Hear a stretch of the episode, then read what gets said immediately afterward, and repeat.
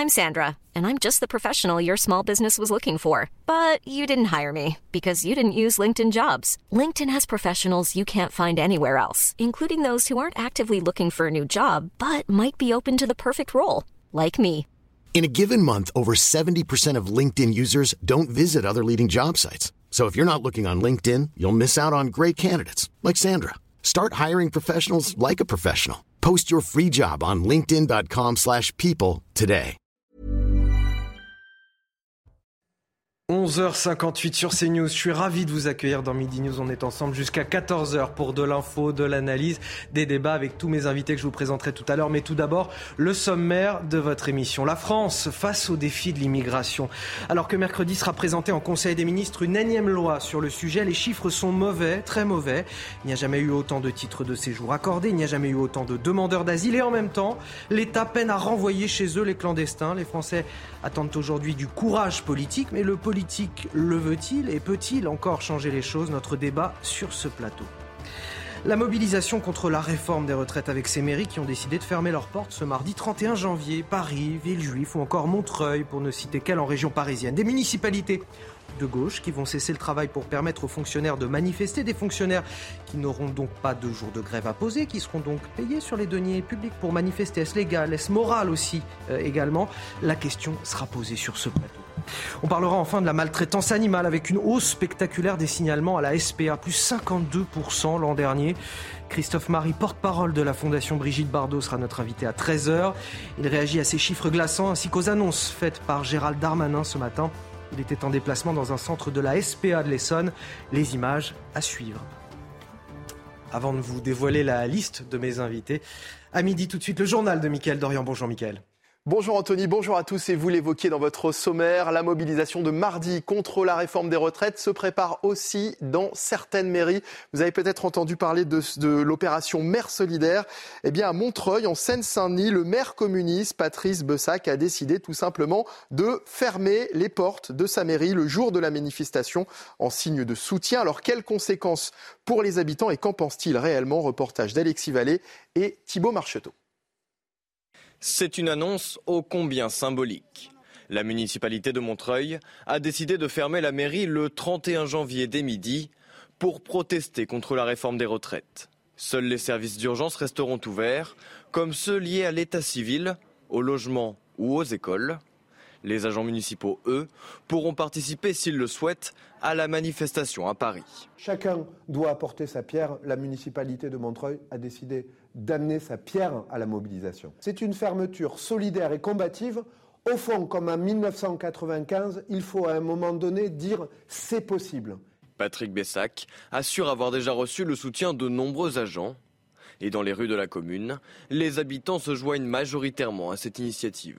Je trouve que c'est une belle preuve de solidarité avec euh, bah, les citoyens. Je suis pour euh, les grèves, donc je trouve ça tout à fait normal, qui permettent aux gens d'aller se battre pour leurs droits. Je pense que le service de la mairie ne devait pas fermer. Je pense que par solidarité, pour une seule journée, bien sûr, ça peut être justifié qu'ils ferment le service. Bien sûr, ça va peut-être gêner certains usagers. De toute façon, ça va être une journée de grève où rien va fonctionner, donc... Euh, Comme Montreuil, plusieurs autres mairies fermeront leurs portes mardi prochain. Gérald Darmanin s'engage contre la maltraitance animale. Il est en déplacement aujourd'hui à la SPA de Chamande, dans l'Essonne. Il faut dire que 2022 aura été une année noire pour la Société protectrice des animaux. Le nombre d'affaires de maltraitance animale a bondi de 30% en l'espace de 5 ans. On écoute le ministre de l'Intérieur.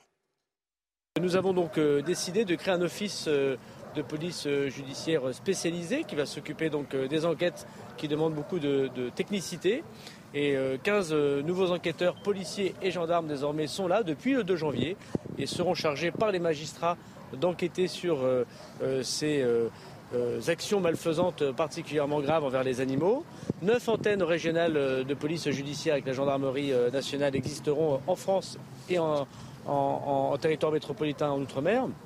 Et puis dans chaque commissariat, dans chaque brigade de gendarmerie, il y en a 4000 commissariats et brigades de gendarmerie, il y aura un gendarme et un policier qui sera particulièrement formé à prendre des plaintes pour bien euh, comprendre quel est le droit qui s'applique euh, aux actes de cruauté envers les animaux. Et puis restez avec nous, hein, nous évoquerons la maltraitance animale dans les débats de Midi News tout à l'heure. Vladimir Poutine accuse Kiev de crimes néo-nazis en pleine journée internationale d'hommage aux victimes de l'Holocauste. Le président russe a dénoncé, je cite, les néo-nazis en Ukraine qui, selon lui, commettent des crimes contre les civils. Des accusations que Vladimir Poutine profère régulièrement à l'encontre de l'Ukraine pour justifier son offensive militaire. Et puis, plus d'un tiers de la forêt amazonienne pourrait avoir été dégradé par l'activité humaine et par la sécheresse. C'est le résultat euh, d'une étude scientifique dévoilée dans la revue Science. Les dommages infligés à cette forêt qui recouvre neuf pays sont significativement plus importants que ceux qui avaient été observés auparavant, ont indiqué les chercheurs. Ils appellent à agir vite et à légiférer pour protéger cet écosystème vital qui est aujourd'hui en danger. Voilà, c'est la fin de ce journal. Bon après-midi sur CNews en compagnie d'Anthony Favali et de ses invités. Michael Dorian qu'on retrouve à 13h pour un nouveau journal. Il est temps pour moi de vous présenter mes invités sur ce plateau. Aujourd'hui, j'ai Raphaël Steinville, rédacteur en chef à Valeurs Actuelles. Bonjour. Bonjour Denis. Shannon Seban également, élu Renaissance à Rony-sous-Bois. Merci d'être avec nous. Naïma M. Fadel, que vous connaissez bien également, essayiste, bonjour à vous, merci d'être là. Et Benjamin Morel, bonjour. maître de conférence en droit public. On va décrypter toute l'actualité ensemble pour euh, les deux prochaines heures. On va commencer avec euh, la France, débordée par la pression migratoire. L'État n'a jamais autant accordé de titres de séjour, plus de 320 000 l'an dernier. La France n'a jamais accueilli autant de demandeurs d'asile, 168 000 personnes prises en charge en 2022. Et dans le même temps, l'État peine toujours à expulser les illégaux, ceux qui n'ont pas vocation à rester sur notre territoire. Les chiffres du ministère de l'Intérieur sont éloquents. Illustration très concrète. Dans un instant, je vous donnerai la parole, évidemment, Shannon Seban, sur ce sujet. Illustration très concrète de cette pression migratoire dans les Alpes-Maritimes, où les centres d'accueil pour mineurs isolés sont complètement saturés. Les explications, Thibault Marcheteau un niveau jamais atteint auparavant. Voilà les mots qu'emploie la préfecture des Alpes-Maritimes pour évoquer le nombre de migrants mineurs dans le département. Actuellement, 690 mineurs non accompagnés sont pris en charge par le conseil départemental, un chiffre record qui sature les centres d'accueil. La faute au gouvernement qui refuse de mettre en place une politique migratoire ferme, euh, euh, dure, parce que n'ayons pas peur d'employer les mots, il faut euh, contrôler nos frontières, il faut fermer nos frontières et il faut faire en sorte que les vagues de, migrants n'arrivent plus. Or, aujourd'hui, on le voit, on est débordé. Les associations dénoncent elles aussi un manque de volonté politique et réclament des structures d'accueil plus nombreuses. On ne peut pas se contenter de dire euh, nous sommes débordés, nous ne pouvons plus accueillir, de mettre en danger les personnes par un refus de l'accueil, pour ensuite attendre une période plus creuse, puis que ça revienne six mois ou un an après. Ça fait à peu près 20 ans que ça dure et il faut impérativement doter le département d'équipements suffisants. En 8 ans, le nombre de prises en charge de mineurs non accompagnés par le département des Alpes-Maritimes a été multiplié par 28. Voilà, un nombre de mineurs isolés pris en charge euh, par le département des Alpes-Maritimes multiplié par, par 28 ans. En 6 ans, Shannon Seban, vous vouliez réagir déjà rien que par l'introduction du sujet. Quelque chose vous a perturbé peut-être? Non, pas forcément sur l'introduction du sujet en tant que tel, mais moi ce que je veux rappeler, c'est que ce que j'ai entendu ce matin, c'était que le nombre de demandeurs d'asile avait battu des records en France. On peut jouer avec les chiffres, on peut toujours jouer avec les chiffres, mais il est bon de rappeler certaines vérités. Euh, le nombre de demandeurs d'asile, effectivement, en 2022, le nombre de premières euh, demandes d'asile a atteint 137 000. Je crois on a recensé près de 137 000 premières demandes d'asile en 2022. Donc effectivement, en un an, on a eu une hausse de près de 30 C'est une réalité, c'est un fait. Mais ce niveau-là est finalement similaire à celui euh, de l'année 2019 avant le Covid, on enregistrait alors, et je vous invite à consulter les chiffres du ministère de l'Intérieur, 138 000 premières demandes d'asile en 2019. Donc là encore, c'est le premier point. Ensuite, les chiffres se prêtent aussi à une certaine interprétation. Vous me parlez de la hausse des demandeurs d'asile. Moi, je veux vous parler également de la hausse des expulsions. Euh, ah oui, bah alors ça, on peut en parler, effectivement. En 2022, on a expulsé... Plus 15%, vous allez me dire.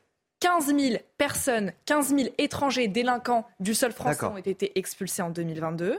Une hausse de 15 vous le rappelez. Donc, c'est quand même un chiffre qui est important. Et surtout, on a doublé le nombre d'expulsions de délinquants étrangers. Alors j'entends bien, sauf que si on regarde de plus près, en 2019, Christophe Castaner a expulsé 23 000 personnes. Sous Christophe Castaner, le ministère de l'Intérieur a fait expulser 23 000 personnes en situation euh, irrégulière. En 2018, avec Gérard Collomb, c'était plus de 19 000 personnes. Avec Bernard Cazeneuve, en 2016, donc un gouvernement socialiste, c'était plus de 16 000 personnes. En fait, tous les prédécesseurs de Gérald Darmanin ont fait mieux que Gérald Darmanin ces six dernières années, manifestement.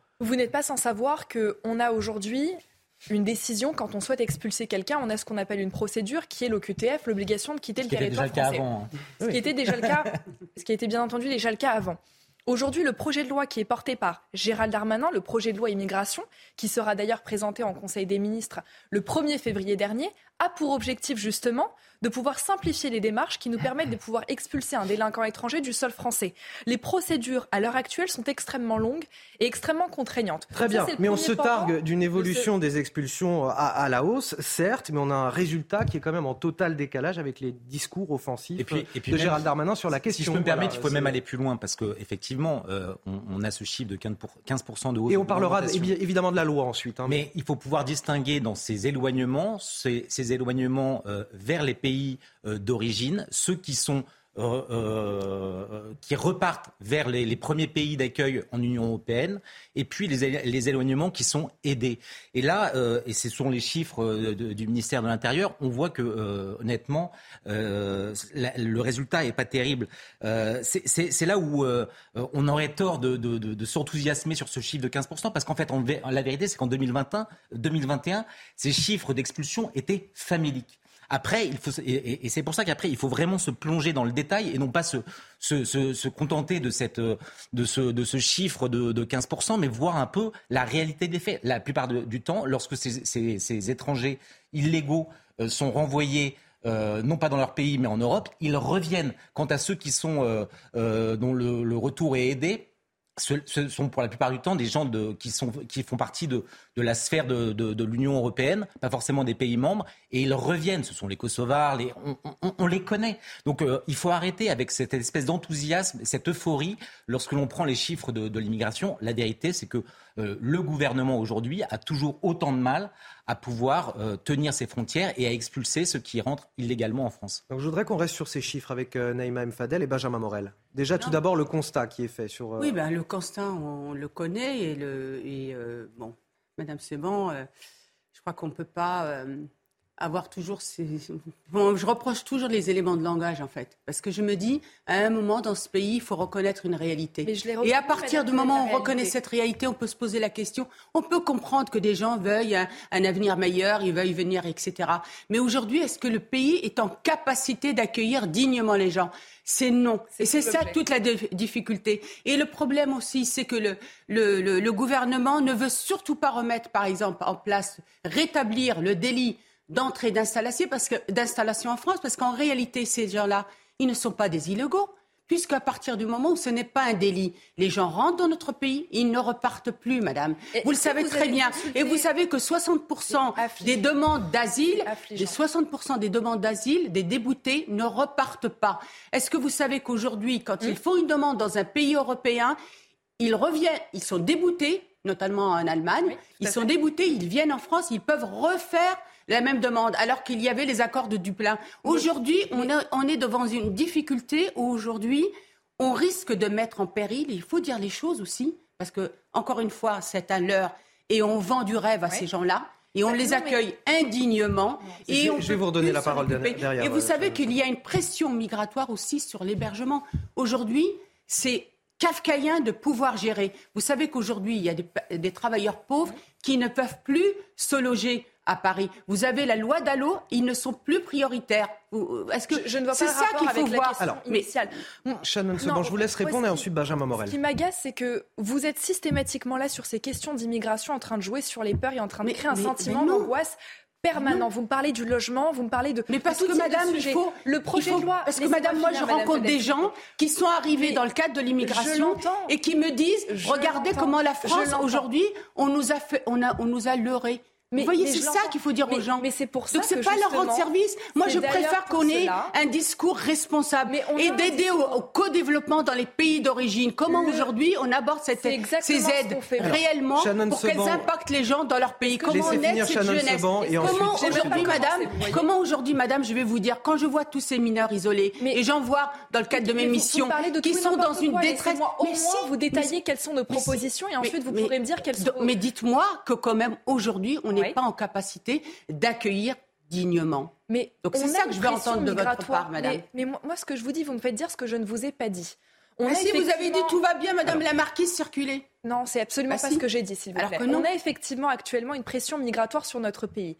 Mais il serait tout à fait utopique et illusoire de faire croire à nos concitoyens qu'on pourrait aujourd'hui avoir une immigration zéro.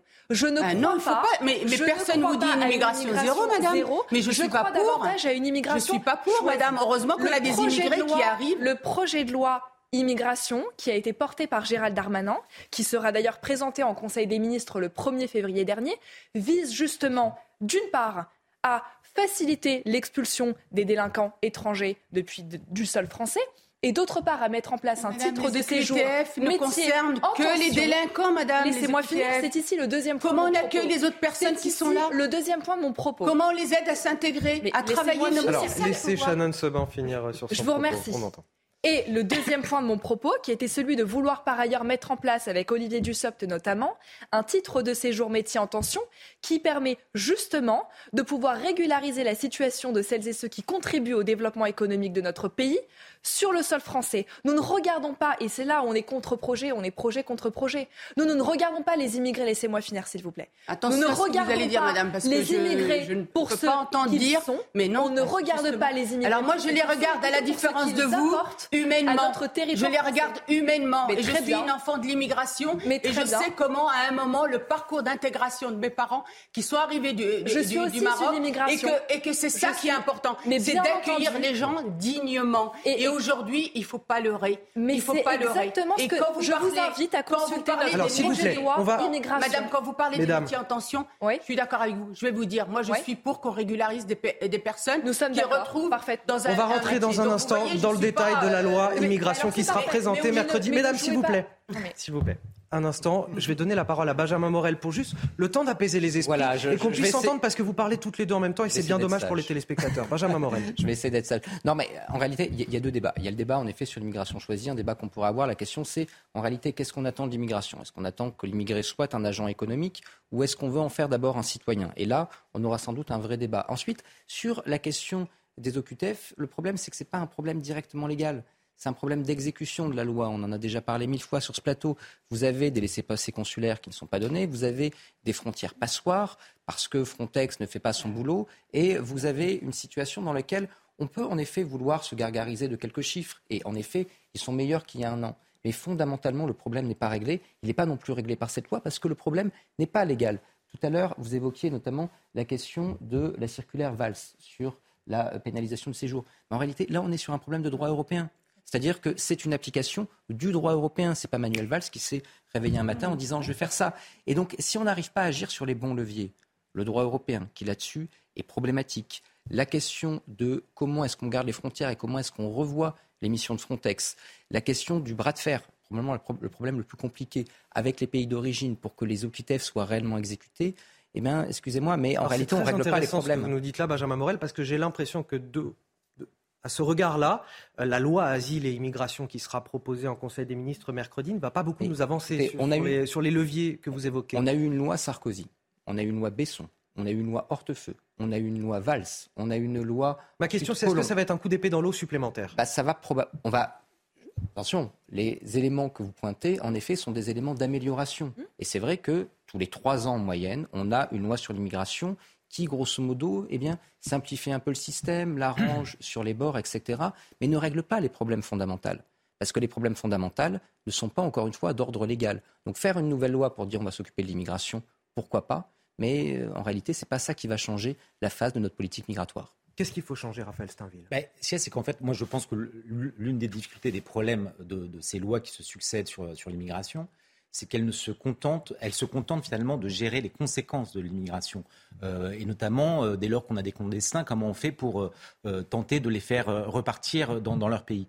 Mais à aucun moment on ne s'intéresse à la manière dont on, pourrait mieux gérer les flux euh, d'entrée de, ces, de, ces, de ces migrants, euh, et notamment de ces migrants illégaux. La question, je pense, centrale, et qui a été évoquée notamment par Pierre Brochant, souvenez-vous, on a pu l'évoquer, je crois que c'était au mois de novembre ou décembre, euh, lors d'une conférence devant euh, l'amicale gaudiste au Sénat, l'ancien patron de la DGSE expliquait que notre modèle social français était euh, tellement attractif que effectivement euh, un certain nombre de, de- migrants euh, et quels que soient les moyens qu'ils employaient pour rentrer euh, en France, illégaux ou pas, dès lors qu'ils mettaient un pied sur notre territoire, ils savaient qu'ils étaient là pour, pour longtemps et qu'ils choisissaient la France parce que notre modèle social est, très avantageux. Et donc il faudrait pouvoir revoir ce, ce, modèle social, notamment à, l'égard de, ceux qui arrivent sur, sur notre territoire.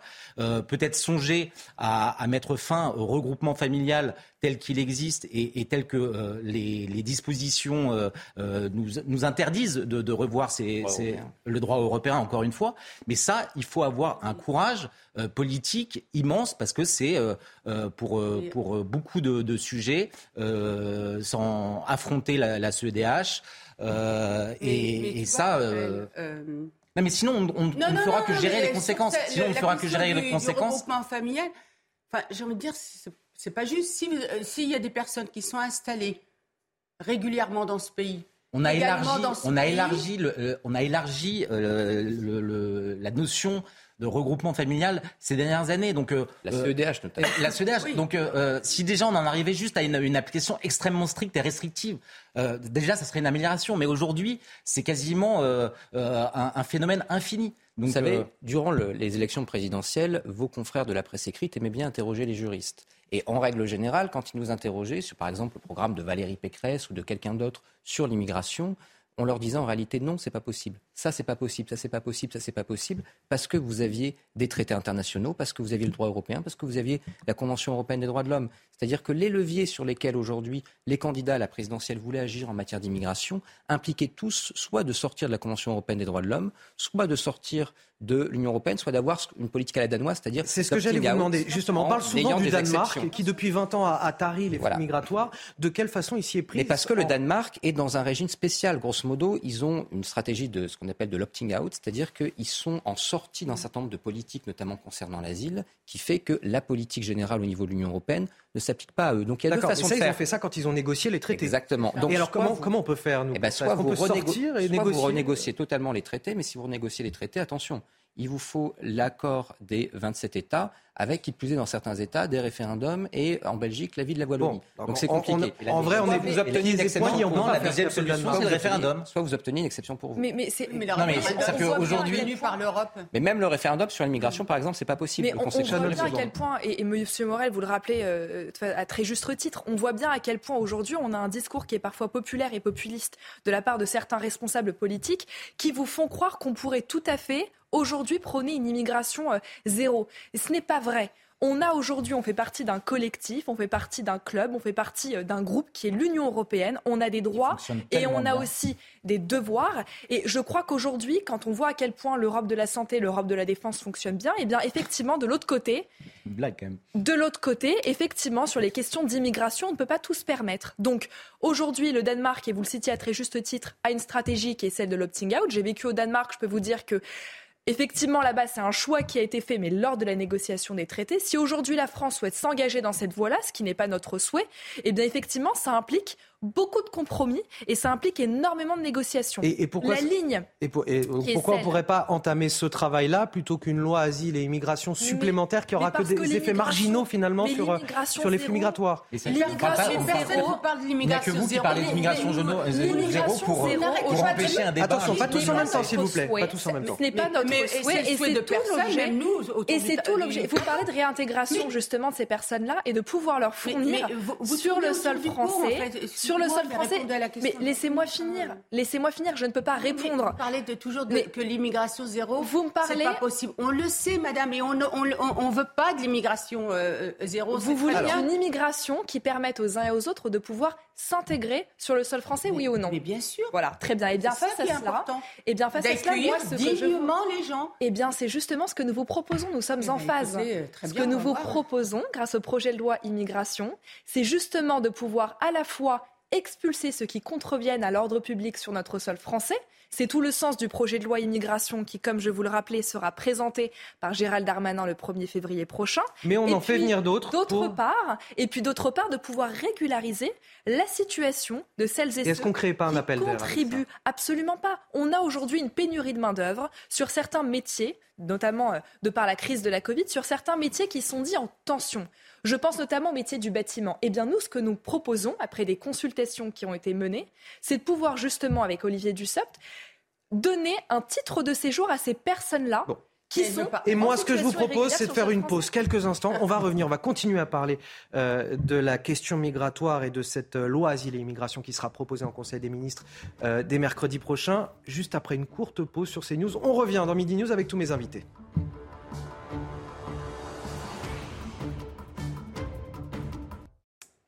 La France face au défi de l'immigration, on continue à en parler dans une petite minute, juste après le rappel de l'actualité. Et c'est avec vous, Audrey Berthaud. Bonjour. Bonjour Anthony, bonjour à tous. À moins de 600 jours des JO de Paris, la première ministre Elisabeth Borne a visité le futur centre aquatique olympique. Il se trouve à Saint-Denis, en Seine-Saint-Denis. Après cette visite, elle réunira plusieurs ministres concernés à Matignon pour faire un point d'étape et fixer les échéances de cette année 2023. Près de 27 millions de rendez-vous médicaux non honorés par an. L'Académie nationale de médecine et le Conseil national de l'ordre des médecins souhaitent manifester leurs préoccupations face à cela. Chaque semaine, c'est 6 à 10% des patients qui ne se présentent pas à leur rendez-vous, ce qui correspond à une perte de temps de près de deux heures hebdomadaires pour un médecin. Et plus d'un tiers de la forêt amazonienne pourrait avoir été dégradée par l'activité humaine et la sécheresse. C'est le résultat d'une étude scientifique dévoilée dans la revue Science, ce qui a entraîné des appels à légiférer pour protéger cet écosystème vital qui est en danger. Alors que mercredi sera présentée une énième loi sur l'immigration en Conseil des ministres, euh, les chiffres sont mauvais. Il n'y a jamais eu autant de titres de séjour accordés, il n'y a jamais eu autant de demandeurs d'asile et dans le même temps, l'État peine à renvoyer chez eux les clandestins. Ces flux migratoires qui sont à l'origine de tensions aussi au sein de notre société. À Saint-Brévin, près de Nantes, l'atmosphère s'envenime en ce moment autour de l'implantation d'un nouveau centre d'accueil pour demandeurs d'asile. La maire de la ville a, même reçu des menaces de mort. C'est pourtant l'État qui est à l'origine de ce projet. Les opposants espèrent faire plier les pouvoirs publics comme à Calac, en Bretagne, où un autre projet aussi d'accueil de migrants a été annulé. Regardez ce reportage de Jean-Michel Decaze et on en discute juste après.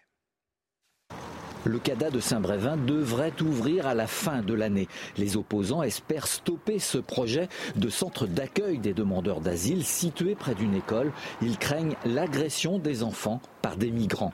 Des anti-CADA dopés par l'abandon du centre qui devait être implanté à Calac, en Bretagne. On peut faire plier le maire dans son, euh, dans son envie, effectivement, d'imposer comme ça, euh, unilatéralement, je dirais, son projet. Sauf que c'est l'État qui pilote le projet. Le maire, favorable à l'accueil des migrants, rappelle que le terrain a été vendu à l'unanimité du conseil municipal. Je ne pense pas que l'État arrêtera ce projet.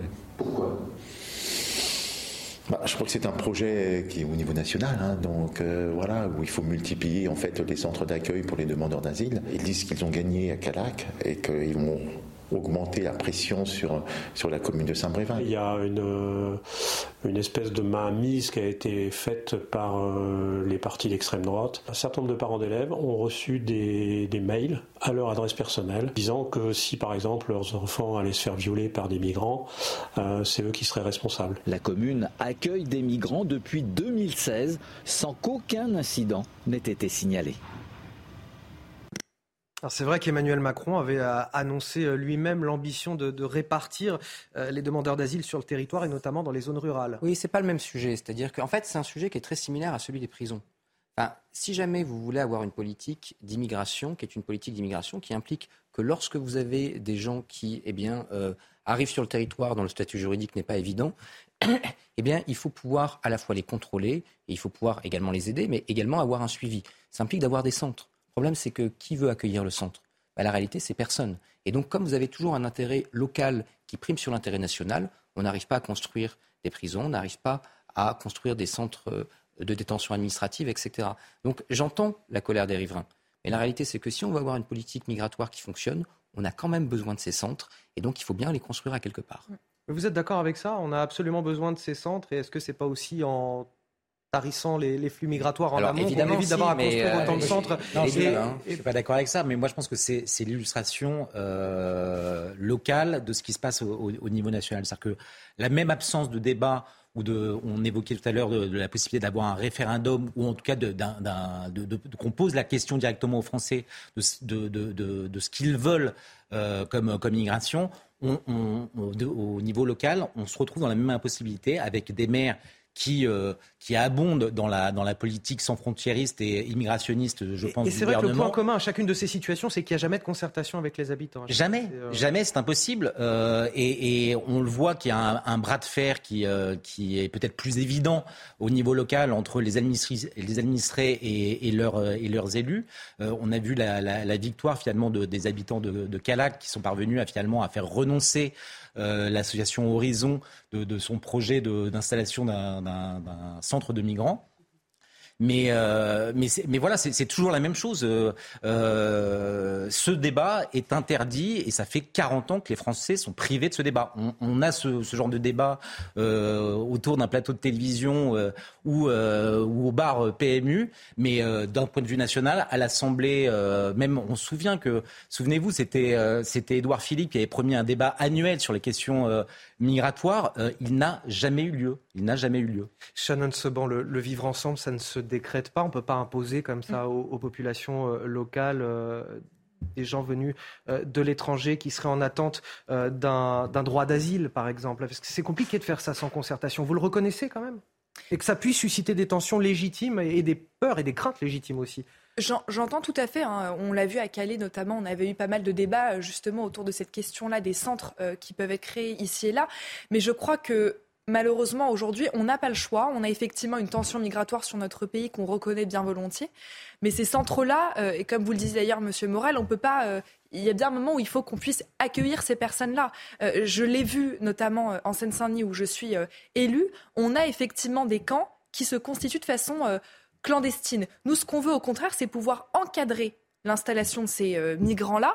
Et donc, effectivement, avec des centres en concertation avec les élus locaux.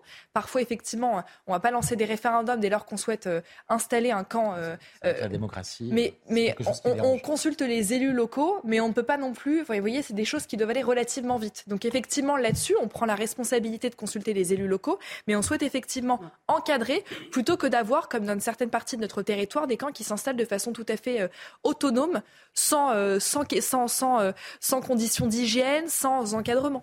Donc c'est un choix qui est effectivement euh, assumé. Bon, j'en profite pour saluer euh, Gauthier Lebret du service politique de CNews, qui, qui vous souriez, vous savez pourquoi vous souriez, cette mésaventure qui vous est arrivée avant de venir sur ce plateau. Vous deviez être là euh, pour ne rien cacher à nos téléspectateurs dès midi. Exactement. Vous avez eu un petit problème de serrure dans votre porte, vous avez cassé, ma clé. Ah, vous êtes resté prisonnier. J'ai été prisonnier de mon propre domicile. on est ravis de vous accueillir sur ce plateau. vous ne vous sentez pas prisonnier au moins ici Ah non, je me sens même libéré.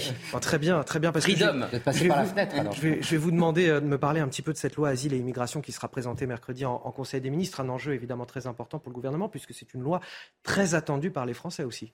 Absolument. Et alors, il y a un vrai problème pour le gouvernement, c'est les limites du en même temps, si vous voulez. Parce que, à force de vouloir ménager la chèvre et le chou, et en l'occurrence la gauche et la droite, le gouvernement va avoir bien euh, du mal à trouver une majorité au Parlement. Éric Ciotti a d'ores et, déjà dit, avant même de connaître le texte, qu'il voterait contre. Pourquoi il dit ça, Éric Ciotti? Parce qu'il ne veut pas soutenir deux fois de suite le gouvernement. Si les Républicains soutiennent, et c'est pas fait d'ailleurs, soutiennent euh, le gouvernement sur la réforme des retraites et ensuite sur le projet de loi immigration, bon, ben, on va dire aux Républicains, ça y est, vous êtes dissous dans le macronisme, vous faites partie euh, de la majorité. Donc il voit bien du côté de ses troupes euh, qu'il ne faut pas faire ça. Ça serait une erreur politique pour les Républicains. Donc il n'y aura pas de soutien euh, de LR. Alors que le gouvernement avait entendu les critiques d'Eric Ciotti sur, vous savez, la régularisation des travailleurs sans papier pour les métiers dits en tension. Eric Ciotti, la droite, est plutôt opposée à cette régularisation. Sous prétexte que cela fait un appel d'air. Exactement, que ça crée une nouvelle filière d'immigration. Donc euh, Darmanin avait commencé à réfléchir à des euh, possibilités pour aménager cette mesure en mettant, pourquoi pas, des quotas.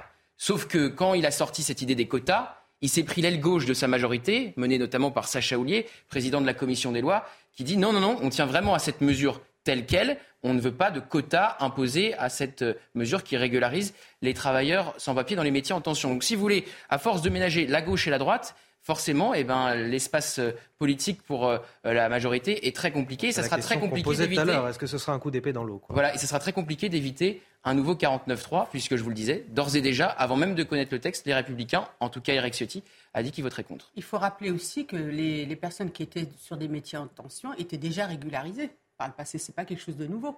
Alors Sauf là- que la démarche devait être faite en général par le patron, que c'était un peu plus long, mais ça existait déjà. Alors là, euh, il avait aussi donné des gages avec Olivier Dussopt dans les colonnes du Figaro juste avant Noël, en disant que ce serait donc les travailleurs sans papier, donc pas régularisés Mhm. par définition, qui travaillent, qui sont sur le sol français depuis au moins trois ans, donc en situation irrégulière, ouais. et qui travaillent depuis au moins huit mois. Donc c'était Ah oui, cette là, avant, population-là qui est visée par la régularisation pour euh, ces travailleurs sans papier. Merci euh, Gauthier pour cet éclairage. Je vous propose d'avancer un peu parce qu'on a beaucoup parlé de ce sujet. On a encore d'autres sujets à évoquer euh, tous ensemble. Je voudrais parler avec vous de ces mairies qui vont fermer leurs portes le 31 janvier, donc mardi prochain, en soutien à la mobilisation contre la réforme des retraites. C'est l'opération Mairie solidaire lancée à l'appel de Fabien Roussel, le secrétaire national du Parti communiste. L'idée, c'est de permettre aux agents publics de participer à cette manifestation. Ce sera le cas à la mairie de Paris, à la mairie de Villejuif également, en région parisienne, et également à Montreuil. Le reportage d'Alexis Vallée et Thibault Marcheteau. C'est une annonce ô combien symbolique. La municipalité de Montreuil a décidé de fermer la mairie le 31 janvier dès midi pour protester contre la réforme des retraites. Seuls les services d'urgence resteront ouverts, comme ceux liés à l'état civil, au logement ou aux écoles. Les agents municipaux, eux, pourront participer, s'ils le souhaitent, à la manifestation à Paris. Chacun doit apporter sa pierre. La municipalité de Montreuil a décidé d'amener sa pierre à la mobilisation. C'est une fermeture solidaire et combative. Au fond, comme en 1995, il faut à un moment donné dire c'est possible. Patrick Bessac assure avoir déjà reçu le soutien de nombreux agents. Et dans les rues de la commune, les habitants se joignent majoritairement à cette initiative. Je trouve que c'est une belle preuve de solidarité avec euh, bah, les citoyens. Je suis pour euh, les grèves, donc je trouve ça tout à fait normal, qui permettent aux gens d'aller se battre pour leurs droits. Je pense que le service de la mairie ne devait pas fermer. Je pense que par solidarité, pour une seule journée, bien sûr, ça peut être justifié qu'ils ferment le service. Bien sûr, ça va peut-être gêner certains usagers. De toute façon, ça va être une journée de grève où rien va fonctionner. Donc, euh, Comme Montreuil, plusieurs autres mairies fermeront leurs portes mardi prochain. Alors, avant d'évoquer euh, la question de l'opportunité de fermer un service public en, en cette journée de, de mobilisation le 31 janvier, euh, j'ai une question qui me taraude. Si la mairie est fermée, euh, cela veut dire que les fonctionnaires qui souhaiteraient manifester ou faire grève n'ont pas nécessité de poser un jour de grève. Ça veut dire qu'ils continuent ce jour-là à être payés. Ça veut dire que les mairies de gauche, littéralement, subventionnent la mobilisation contre la réforme des retraites. C'est ça qui est en train de se passer sur, le, sur, le, sur, sur les fonds publics. euh, c'est- Mais c'est c'est- c'est parfaitement résumé. Moi, je crois qu'il y a une chose qu'il faut rappeler. euh, il faut tout de même rappeler à Madame Hidalgo qu'elle est maire de Paris et que ses Et administrés. donc de tous les Parisiens. De, de tous les Parisiens Quelconque et que obédience politique. Les administrés de la ville de Paris ne sont pas tous adhérents, militants ou sympathisants au Parti socialiste. Euh, il me semble qu'en tant que maire de Paris, et en répondant ici à l'appel de Fabien Roussel, non seulement elle cautionne le mouvement de grève, aux frais du contribuable, et en plus de ça, vous me permettrez de rappeler ici collectivement qu'elle se doit aussi d'assurer une certaine neutralité, une continuité et aussi une égalité du service public. Elle prend non seulement en otage les Parisiennes et les Parisiens, mais en plus de ça, elle contribue ici à cautionner le mouvement de grève, alors même qu'il est tout à fait euh, possible, il me semble, que des fonctionnaires du service public, et en tout cas de la mairie de Paris, ne souhaitent pas participer à ce mouvement de grève. Donc là, encore une fois, sous le contrôle collectif, c'est un petit peu le coup de com'. Puis chacun est libre de, de- faire grève. S'ils veulent faire grève individuellement, ils peuvent C'est un euh, droit qui est constitutionnel. grève. Voilà. Et en plus de ça, on se rend compte à quel point c'est un petit peu le coup de com' de Madame Hidalgo et de Fabien Roussel par la même occasion qui se présente notamment euh, ce week-end à une élection interne. Ici, on se rend compte que les maires de gauche instrumentalisent encore une fois à des fins politiques ce mouvement de grève, cette réforme des retraites, et je trouve cela tout à fait détestable. Ils se doivent, à mon sens, de devoir honorer un devoir de transparence, de neutralité et de continuité du service, service public. Ben- Benjamin Morel, on, on paie littéralement des fonctionnaires pour faire grève en fait euh, dans les mairies? C'est pas vraiment. Enfin, le problème n'est pas vraiment là en réalité. Alors j'ai joué, joué mon juriste de base, mais en fait, on a un arrêt de la Cour administrative d'appel de Lyon de 2018, je crois, qui grosso modo s'est porté sur la mairie de Grenoble et qui en effet pose l'illégalité de ce type de pratique, tout bêtement parce que et je rejoins ce qui a été dit, c'est une atteinte à la neutralité du service public. Grosso modo, eh bien, mon service public, si jamais il ferme parce que j'ai pas les moyens de le faire tourner, parce que j'ai une majorité de salariés de fonctionnaires en grève, de fonctionnaires en grève, là, entre guillemets, ça pose pas de problème. Je n'arrive pas, entre guillemets, à assurer la continuité, la continuité, du service public. Si jamais c'est vraiment problématique dans des services essentiels, je peux avoir recours au service minimum, etc. Mais là, c'est pas ce qui se passe. Là, ce qui se passe en réalité, c'est que parce que j'occupe une position politique, je coupe le service public. Or, ce service public, comme il est censé être neutre, il ne peut pas être coupé pour des raisons politiciennes. Et donc, pour ces raisons-là, on a quand même des mairies qui prennent un risque juridique très important. Gauthier Lebret.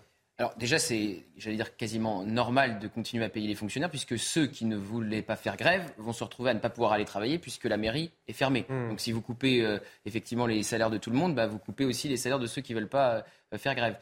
Et euh, autre point, alors par contre, je suis pas sûr que c'est ça qui fasse reculer le gouvernement.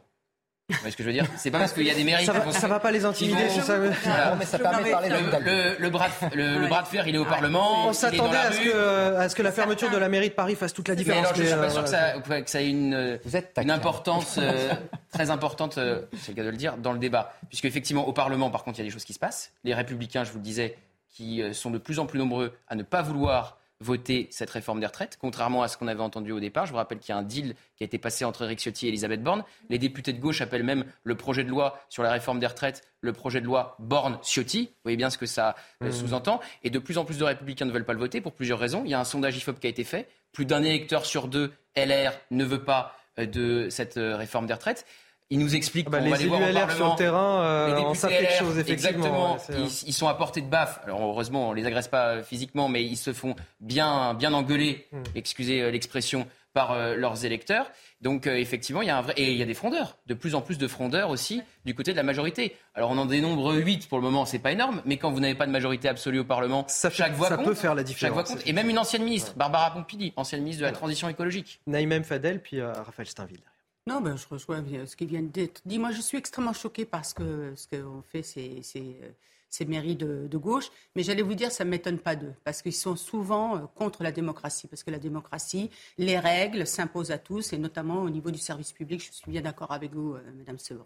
Après, il y a quand même une loi euh, qui euh, impose une certaine continuité dans les mairies, notamment concernant les, les mariages et certains actes administratifs. Oui, C'est qui vont être maintenus malgré la fermeture de la mairie. hein, C'est- pas effectivement ce qu'a dit Madame Hidalgo. euh, je- je- J'entendais ses propos ce matin, mais encore une fois, le une loi qui a été votée message- sous Sarkozy. Le message qui venait. Voilà, euh, on, on se rejoint tous là-dessus. Je crois collectivement, le message qui est donné derrière tout ça, c'est de, pour moi, c'est un coup de com politique. Et encore une fois, je trouve que la maire de Paris n'a pas à prendre, ou les maires, euh, voilà, vous citiez notamment le maire euh, de Montreuil, n'ont pas à prendre ce genre de position. Euh, on doit, ils se doivent d'assurer euh, une neutralité. Ah, Qu'ils ne ferment pas la mairie, c'est une chose, mais qu'ils prennent position. La Mais- maire de Paris, en tant que maire Non, socialiste, il n'y a pas d'autre J'entends chose. bien, Oui, elle voilà. est étiquetée politiquement, mais elle n'a pas en de tout cas à porter communiste. préjudice. C'est-à-dire que c'est la question du respect Oui, du sûr. service public Bien sûr. et comment dans notre Dans euh, pays il a été organisé, pensé, etc. C'est ça euh, la, la question aujourd'hui. Pas la, faire la comme on question veut. aussi, c'est la coloration de ces, ces mairies. Et euh, dans le reportage que vous avez diffusé, on voit bien que euh, la, la plupart, la- l'immense majorité des, des administrés, administrés de ces, de, ces, de ces villes, notamment à Montreuil, où était tourné ce reportage, sont plutôt favorables, ou en tout cas ne, ne sont pas choqués par les mesures. Donc il y a, il y a un opportunisme politique euh, pour, euh, pour ces maires euh, de, de gauche à vouloir soutenir euh, de manière symbolique le mouvement en fermant euh, leur... euh, Oui, puis c'est transversal, puisqu'une majorité de Français et- euh, et- est et pour- contre le. alors, le- ils en le espèrent projet. un gain politique, mais ce qui est certain, c'est qu'ils ne vont pas se mettre à dos leurs administrés. Je voudrais qu'on écoute euh, Laurent Jacobelli, porte-parole du Rassemblement national. Il était l'invité de la matinale de Romain Desarbes sur CNews. Euh, Je pense qu'il y a euh, évidemment le droit de grève, il y a bien évidemment le droit de manifester, mais il y a aussi euh, le droit de respecter les Français et de leur apporter du service. Dans les mairies, on y va parfois pour faire ses papiers, parfois pour demander des aides, parfois pour voir les horaires des écoles. Et donc il y a un service public. Vous savez, il y a deux limites finalement à la grève. D'abord, c'est la loi. Moi, j'entends certains qui appellent à, casser, à, à détruire. Ça, il ne faut pas le faire. Et l'autre, c'est le respect des Français qui souffrent déjà assez de cette réforme des retraites. Et je pense qu'il ne faut pas trop, excusez-moi l'expression, les enquiquiner. Est-ce que les, les administrés de ces villes qui seraient potentiellement pas contents de, de- de voir leur, euh, leur mairie fermée pourraient euh, Oui, ils, ont, ils ont un intérêt à agir, donc ils peuvent saisir le tribunal administratif. oui. Et ça veut dire que derrière, il peut y avoir des décisions. Par exemple, quand euh, Alors- la, la mairie de Paris euh, déploie une banderole. Pour euh, l'instant, à ma connaissance, je ne suis pas spécialiste non plus de ce sujet-là, hein, je suis constitutionnaliste, mais à ma connaissance, on a pour l'instant uniquement un pour euh, un arrêt d'une cour administrative d'appel, celle de Lyon. Donc ça peut remonter au Conseil d'État et on peut avoir une jurisprudence plus stable. Ça va probablement être l'un des enjeux de la chose d'un point de vue purement juridique. Après, euh, entre guillemets, les mairies risquent pas non plus grand-chose. Si vous prenez l'arrêt dont je vous parle, c'est euh, une condamnation de 1200 euros de dommages. Donc, si vous voulez, si d'un point de vue purement opportuniste, d'un point de vue politique, le, le, gain politique est peut-être plus important pour ces mairies-là que, la, que l'amende qu'ils qui, qui encourent derrière. Et sur les Français en kikiné, comme disait le député Rassemblement national, il y a un vrai débat entre la CFDT et la CGT sur les blocages. C'est-à-dire que Laurent Berger dit qu'il ne faut pas bloquer le pays parce que sinon euh, les syndicats risquent de perdre l'opinion. Ce qu'il disait en point presse devant le Palais Bourbon l'autre jour, juste avant de rencontrer Éric Ciotti pour essayer de faire du lobbying pour convaincre les LR de ne pas voter euh, cette réforme des retraites. Et à l'inverse, Philippe Martinez de la CGT n'est pas d'accord là-dessus avec Laurent Berger. C'est la première fois qu'ils sont unis depuis 12 ans, mais sur les blocages, ils sont vraiment en désaccord. Il pense, Philippe Martinez, que c'est pas avec une manifestation tous les 15 jours que le gouvernement va finir par reculer. Donc il faut bloquer, et notamment des grèves, et pourquoi pas pendant les vacances. Merci Gauthier Lebret. on va marquer une courte pause sur CNews. On revient dans un instant, on va parler de la maltraitance animale juste après. Le journal de, 13h avec Mickaël Dorian. Je remercie également euh, Shannon Seban euh, qui a participé à cette première partie euh, d'émission. Restez avec nous sur CNews. Euh, Midi Continue dans quelques minutes. Ravi de vous accueillir dans Midi News. Il est bientôt 13h. On va continuer à, débattre ensemble de toute l'actualité avec Naïma Mfadel, avec Benjamin Morel, Raphaël Steinville. Nous a rejoint également Benoît Mournet. Bonjour. Bonjour. Député euh, Renaissance des Hautes-Pyrénées. Et Christophe Marie, porte-parole de la Fondation Brigitte Bardot. Bonjour. Bonjour. Dans un instant avec vous, on va parler de la maltraitance animale. Pourquoi? Parce que Gérald Darmanin s'est déplacé justement dans l'Essonne, dans un centre de la SPA. Il a fait des annonces tout à l'heure et on va euh, voilà, débriefer tout ça avec vous dans un instant. Et ce sera juste après le journal signé Mickaël Dorian. C'est à vous, Mickaël. Rebonjour Anthony, bonjour à tous. La mobilisation de mardi contre la réforme des euh, retraites se prépare aussi dans certaines mairies d'Île-de-France. Vous avez peut-être entendu parler de l'opération Mère solidaire à Montreuil, à Villejuif ou encore à Paris. Les élus ont décidé de fermer tout simplement les portes de leur mairie le jour de la manifestation en signe de soutien. Quelles conséquences pour les habitants et qu'en pense-t-il? Reportage d'Alexis Vallée, Thibault Marcheteau et Clémence Barbier. C'est une annonce ô combien symbolique. La municipalité de Montreuil a décidé de fermer la mairie le 31 janvier dès midi pour protester contre la réforme des retraites. Seuls les services d'urgence resteront ouverts, comme ceux liés à l'état civil, au logement ou aux écoles. Chacun doit apporter sa pierre. La municipalité de Montreuil a décidé d'amener sa pierre à la mobilisation. C'est une fermeture solidaire et combative au fond, comme en 1995, il faut à un moment donné dire c'est possible. La mairie de Paris sera elle aussi fermée mardi prochain par solidarité avec la mobilisation. Mais l'annonce de Anne Hidalgo ne réjouit pas tous les Parisiens que des, élus de la République euh, décident de fermer une administration, euh, ça me choque.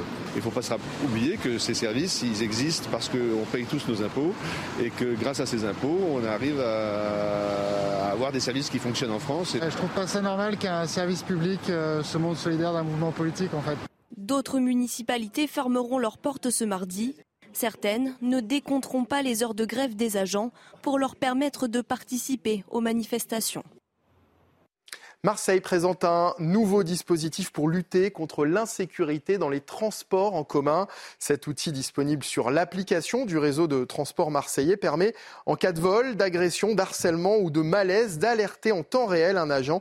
Alors comment ça fonctionne concrètement? Reportage à Marseille avec Laure Para et Thibaut Marcheteau.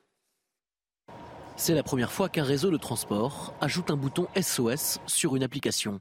Son nom, RTM Alerte. Les voyageurs témoins ou victimes de harcèlement, d'agression, de violence ou encore de vol pourront appuyer sur ce bouton SOS. À partir du moment où vous passez l'alerte soit par euh, téléphone, soit par le SMS, il y a un enregistrement sonore. Le fond sonore est enregistré, stocké et peut être réquisitionné a posteriori. Les alertes sont traitées depuis un centre de supervision. Selon la gravité des faits, la police ou les secours peuvent rapidement arriver sur les lieux grâce à la géolocalisation et les caméras de surveillance. C'est les études qui ont été menées sur le sentiment de sécurité par un cabinet et qui faisaient ressentir ce sentiment d'insécurité de, de, nombreux usagers, alors qu'en fait il n'y a pas une insécurité profonde, mais il y a un sentiment. Donc on doit tout mettre en œuvre pour rassurer. Et ça, c'est un outil qui va permettre de rassurer parce que l'usager va dire tiens j'ai un lien. La RTM recense 300 faits d'insécurité par an pour 900 000 voyageurs par jour. L'objectif de cette application, rassurer les voyageurs. Quand je suis seule, parce que quand on est une fille, euh, enfin voilà quoi. Euh, et quand il y a des personnes un petit peu bizarres qui rentrent dans le métro, je sais qu'il y en a souvent, surtout le soir. Et voilà, je pense que c'est ça qui m'inquiète euh, dans le métro. Aujourd'hui, l'alerte peut être donnée dans les couloirs ou sur les quais. Et d'ici la fin de l'année, elle fonctionnera dans les rames grâce à l'arrivée de la 4G sur l'ensemble du réseau. À Saint-Brévin-les-Pins, près de Nantes, l'ambiance s'envenime autour euh, du projet d'implantation d'un nouveau centre d'accueil pour demandeurs d'asile. Alors qu'en Bretagne, un autre projet de ce type a dû être annulé suite à, des intimidations. Dans la petite commune de Loire-Atlantique, les pressions sont telles que le maire Yannick Morez a même reçu des menaces de mort. On l'écoute. Je ne pense pas que l'État arrêtera ce projet. Pourquoi? Bah, je crois que c'est un projet qui est au niveau national, hein, donc euh, voilà, où il faut multiplier en fait les centres d'accueil pour les demandeurs d'asile. Ils disent qu'ils ont gagné à Calac et qu'ils vont augmenter la pression sur, sur la commune de Saint-Brévin. Et puis l'animal retrouvé mort le 12 janvier euh, dernier près de la forêt de Fontainebleau est bien un loup. Le corps de l'animal percuté par une voiture a été autopsié et le verdict et sans appel. Un loup aux portes de Paris. L'animal mesurait 1,18 m de longueur, 80 cm de haut et pesait 53 kg. Voilà, c'est la fin de ce journal. L'actualité continue dans Midi News à présent avec Anthony Favali et ses invités. Michael Dorian vous souhaite un, très bon après-midi. On va parler à présent de la maltraitance animale qui est au cœur d'un déplacement de Gérald Darmanin euh, ce matin. Les signalements à, la SPA ont augmenté de plus de 50% l'an dernier. Le ministre de l'Intérieur était donc à Chamarande, dans l'Essonne. Il s'est rendu dans un centre de la SPA pour annoncer de nouvelles mesures. Le récit, Maëva Lamy. Dans ce refuge, un invité un peu particulier, le ministre de l'Intérieur, venu dénoncer la maltraitance animale. Je pense que ce qui est particulièrement horrible dans les actes de cruauté envers les, animaux et singulièrement les animaux domestiques, c'est qu'ils sont particulièrement euh, sans défense. Selon une étude de Beauvau, les atteintes envers les animaux domestiques ont augmenté de 30% entre 2016 et 2021. Pour lutter contre ce fléau, Gérald Darmanin a lancé une division d'enquêteurs composée de 15 policiers et gendarmes spécialisés. Il compte également former des référents dans chaque commissariat français. Il y en a 4000 commissariats et brigades de gendarmerie. Il y aura un gendarme euh, et un policier qui sera particulièrement formé à prendre des plaintes pour bien euh, comprendre quel est le droit qui s'applique euh, aux actes de cruauté envers les animaux. Avec ces mesures, le ministre veut encourager les signalements et faciliter les dépôts de plaintes encore insuffisants selon lui, mais aussi améliorer la réponse judiciaire. Les actes de cruauté envers les animaux, c'est trois ans de prison et 45 000 euros d'amende. Et si ça va jusqu'à la mort de l'animal, c'est 5 ans de prison. Nous allons pouvoir répondre à cette demande d'avoir des enquêtes de qualité, des officiers de police judiciaire spécialisés dans cette question pour pouvoir mieux faire condamner, bien évidemment, les personnes. Le ministre qui n'a en revanche pas évoqué d'autres formes de maltraitance animale, notamment visant les animaux d'élevage. Alors, je vous le disais, nous sommes sur ce plateau avec euh, Christophe Marie, porte-parole de la Fondation euh, Brigitte Bardot. On va essayer de faire un, petit état des lieux déjà concernant la maltraitance animale, avant de, revoir ensemble les, solutions qui ont été évoquées là par euh, le ministre de l'Intérieur, Gérald Darmanin. Tout d'abord, ce chiffre effrayant, 23 800 signalements l'an dernier. de maltraitance animale auprès de la SPA, c'est 52% de plus qu'en 2021. Comment on explique cette explosion des chiffres? Alors c'est difficile à expliquer le, pourquoi de l'explosion, mais effectivement, euh, ce qu'on constate également par rapport aux interventions, aux saisies d'animaux, c'est que euh, le type de maltraitance est de plus en plus sévère. On a des animaux qui sont de plus en plus mutilés.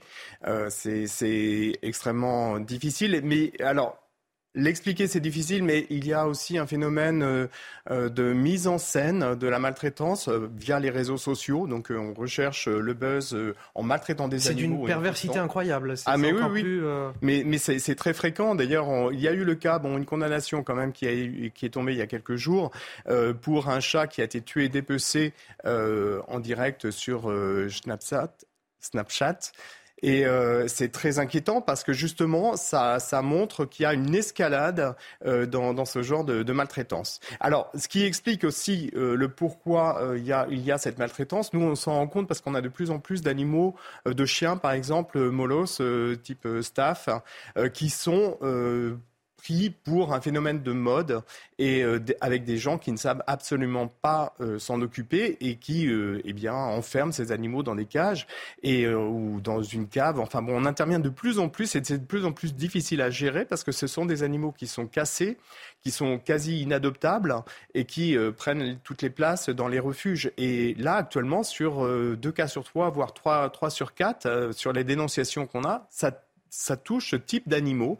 Donc euh, voilà, des jeunes qui prennent des staffs ou autres et qui euh, se retrouvent avec des animaux qui deviennent dangereux parce qu'ils ne savent pas les gérer et qui les enferment véritablement dans des conditions épouvantables et qui parfois les maltraitent directement, évidemment. Ce sont des animaux qui ont été, euh, par exemple, acquis pendant les confinements, euh, qu'on retrouve euh, justement euh, maltraités quelques années plus tard parce qu'on n'a plus la patience de s'en occuper Il y a aussi ce phénomène. Alors effectivement, avec le Covid et puis le fait de rester chez soi pour travailler, effectivement, beaucoup de gens... Alors il y avait deux, phénomènes. Il y avait, on prend des animaux pour avoir une autorisation de sortie. Il y a eu ça hein, au tout début du Covid.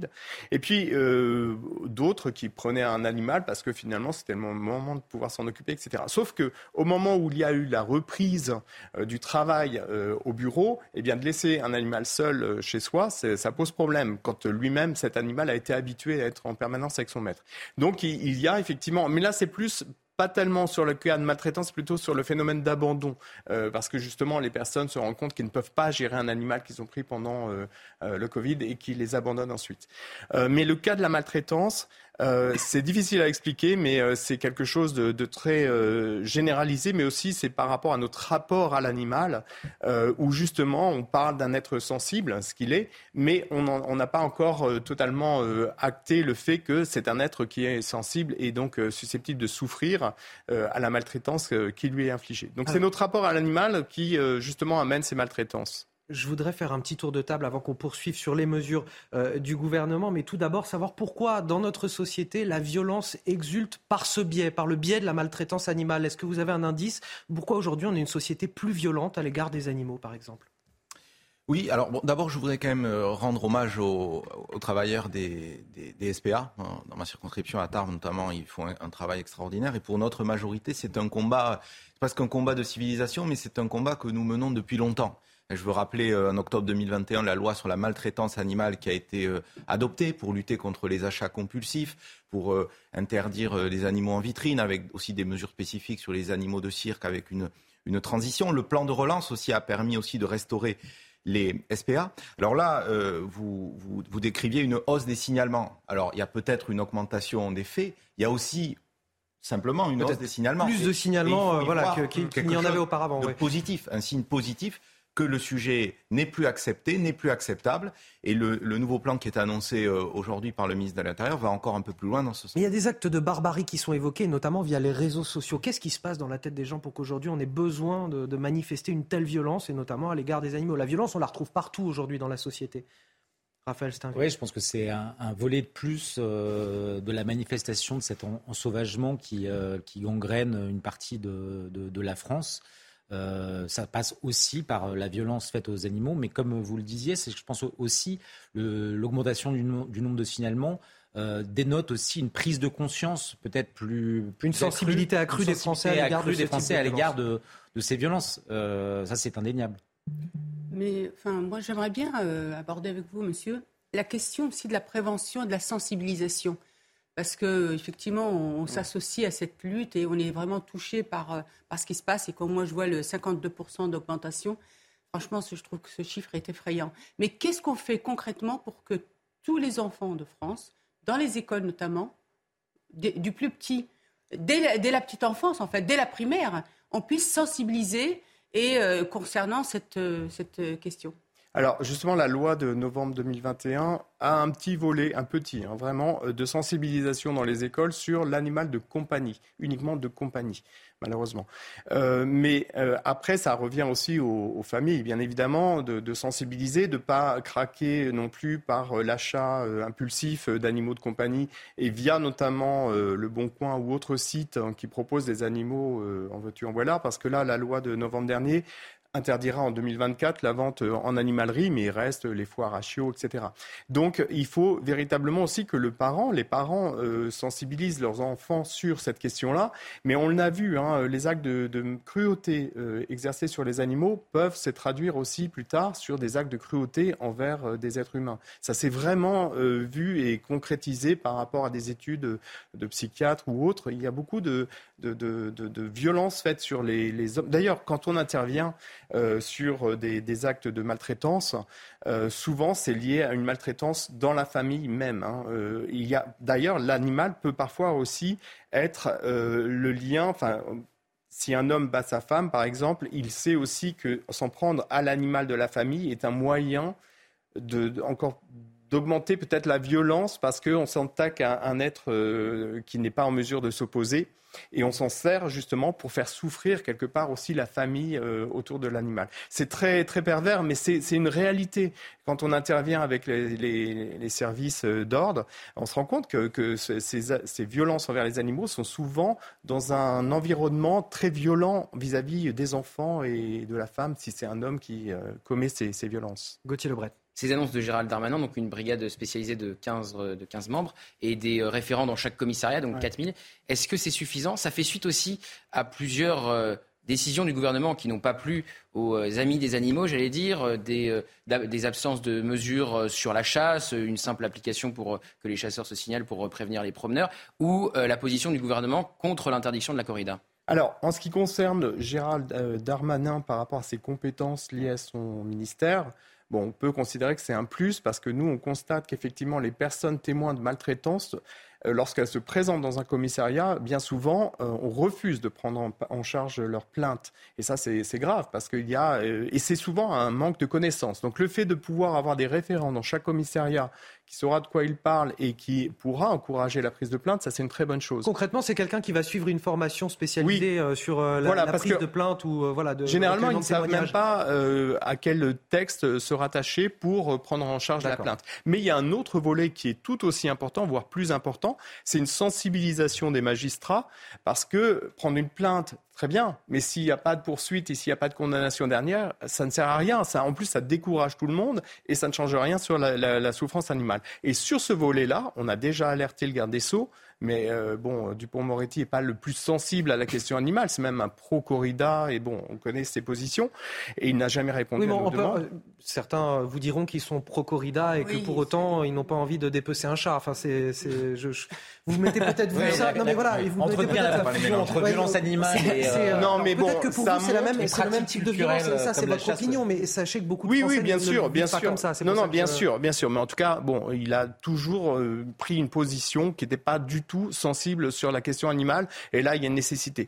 Pour autant, euh, justement, euh, de, se limiter euh, à l'animal de compagnie, c'est quand même, ça pose quand même problème quelque part. Par exemple, là, il y avait Marc Fesneau qui était présent aux côtés de Gérald Darmanin ce matin. Lundi, il est à Bruxelles, Conseil Agri, et il va s'opposer à la limitation de la durée des transports d'animaux, et notamment transport maritime vers le Moyen-Orient, en Afrique du Nord, avec des, des, bovins qui vivent un enfer. Hein. Et là, c'est de la souffrance animale avérée. Donc, il y a deux poids, deux mesures sur l'animal de compagnie, parce que finalement, bon, bah, tout le monde est d'accord avec ça, et euh, on met de côté le plus gros enjeu qui concerne notamment les animaux qui sont euh, voués à la consommation et qui vivent un enfer, et c'est euh, personne ne, réagit contre ça. Pour revenir sur le volet sanctions que vous évoquiez tout à l'heure, donc ceux qui sont auteurs de maltraitance animale en cours jusqu'à 45 000 euros d'amende et 3 ans de prison.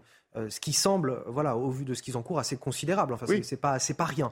Euh, pourquoi c'est pas suffisant? Parce que c'est pas appliqué, parce qu'on ne alors, nous, on ne dit pas forcément que c'est pas suffisant, mais effectivement, c'est un manque d'application des peines. Il n'y a, a, jamais de prison ferme quasiment. Mm. Hein, pour, euh, bah là, il y en a eu pour, euh, voilà, il y en a eu pour euh, cette personne qui a dépecé un chat sur Snapchat, mais bon, il y a eu très peu de cas. On en a eu deux, de, cas de, notamment au moment des, des sacrifices et, Très concrètement, vous voulez quoi comme type de sanction? Non, mais on veut qu'elle soit appliquée. On veut pas forcément plus, parce qu'effectivement, ils ont été renforcés en novembre 2020 2021.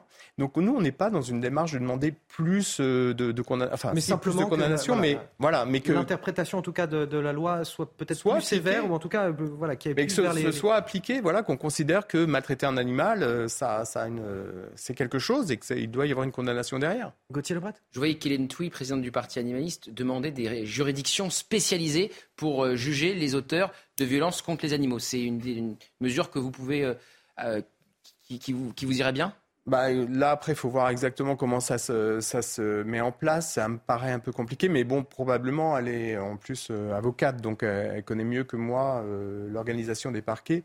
Euh, donc, j'imagine que c'est une bonne initiative. C'est pas quelque chose qu'on porte, mais c'est probablement une bonne initiative. Benoît Mournet. Oui, de, dire là-dessus sur ce que vous disiez, je pense que les mesures qui ont été annoncées ce matin, c'est pas de, faire des lois en plus, c'est justement veiller à la bonne effectivité en formant davantage nos policiers, nos gendarmes à cette question. Mais je voudrais quand même pas non plus qu'on mélange tous les débats et laisser penser que nos éleveurs, nos chasseurs, nos pêcheurs, qui sont des gens qui aiment leurs animaux, euh, seraient euh, là aussi visés. Euh, je, suis très à l'aise pour en parler parce que notre groupe a, déposé et a fait voter à quasi unanimité une loi sur l'interdiction des colliers étrangleurs qui visait qui étaient achetés sur Internet et qui visaient aussi plutôt les animaux domestiques dans d'autres contextes comme la chasse ou autre avec les GPS, ça peut avoir une utilité. Donc là, le, travail législatif est encore en cours. Mais voilà, c'est une cause, je crois, que nous défendons, tant pour les animaux domestiques sur les animaux d'élevage et aussi dans le plan de relance, il y a eu quand même des, avancées euh, significatives.